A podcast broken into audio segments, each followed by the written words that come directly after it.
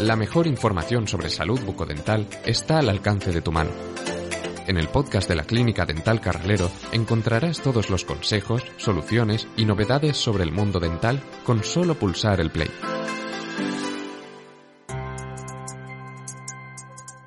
Si vas a realizarte un blanqueamiento dental y no sabes cuál elegir, este podcast te interesa. Los años, ciertos alimentos, algunas medicinas o factores genéticos pueden provocar manchas en los dientes, el amarilleamiento o una coloración anormal. Los tratamientos dentales hoy en día garantizan la posibilidad de rebajar algunos tonos ese color. También hay productos que se pueden usar en casa y aseguran buenos resultados. Surge entonces una duda lógica. ¿Someterse a un blanqueamiento dental en clínica o probar suerte con un blanqueador comercial? No todos los blanqueadores son iguales. La base de los productos utilizados para el blanqueamiento dental, los que están testados y autorizados para su venta, es la misma, peróxido.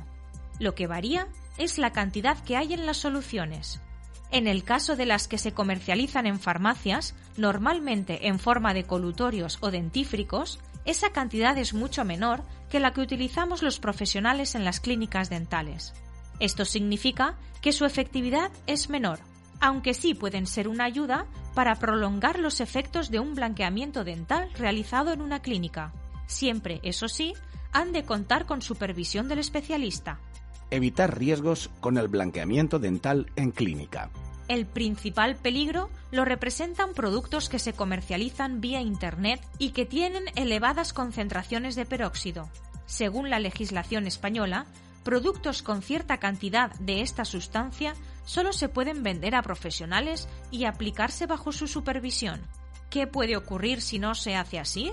El peróxido es un agente que lo que hace es quemar los pigmentos de los dientes si se aplica sin las precauciones imprescindibles o en cantidad inadecuada, se pueden producir quemaduras y causar graves daños en las piezas dentales. Por eso, el consejo es acudir siempre a un especialista en blanqueamiento dental.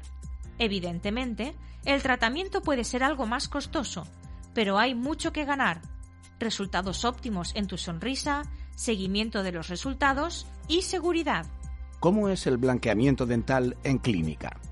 Hay diferentes tratamientos y algunos se realizan en parte en casa, de modo que es muy fácil adaptarse a las necesidades de cada paciente.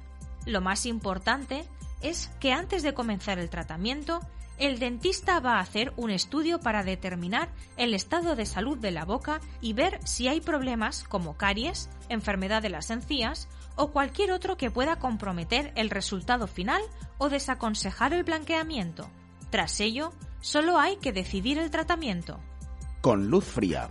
Se hace en la clínica y gracias a una lámpara profesional se activan los agentes del peróxido de manera más rápida, por lo que en una sesión se pueden ver resultados. Con gel. Es un tratamiento que se hace en casa bajo las indicaciones del especialista. Consiste en aplicarse un producto específico dentro de unas férulas que se tienen que llevar unos minutos al día. Mixto combina los tratamientos anteriores, por lo que los resultados son muy eficaces. Tiras blanqueantes. Una opción sencilla para realizar en casa. Es muy importante ser consciente de que, aunque se puedan conseguir por Internet productos similares a, por ejemplo, los que se usan con férulas, un tratamiento de este tipo solo lo puede aplicar con absoluta seguridad un dentista. Es la única forma de obtener buenos resultados y evitar efectos secundarios graves. En resumen, el blanqueamiento dental en clínica es seguro, es cómodo y es rápido. En nuestra clínica dental en Xátiva somos especialistas en las técnicas más innovadoras. Si quieres dar brillo a tu sonrisa, como ya han hecho muchos de nuestros pacientes, pide cita sin compromiso llamando al 96227 1375 y si después de escuchar este podcast te apetece leer más sobre salud bucodental, solo tienes que entrar en nuestra web dentalcarralero.com o en el blog davidcarralero.com. Nos escuchamos en el próximo podcast.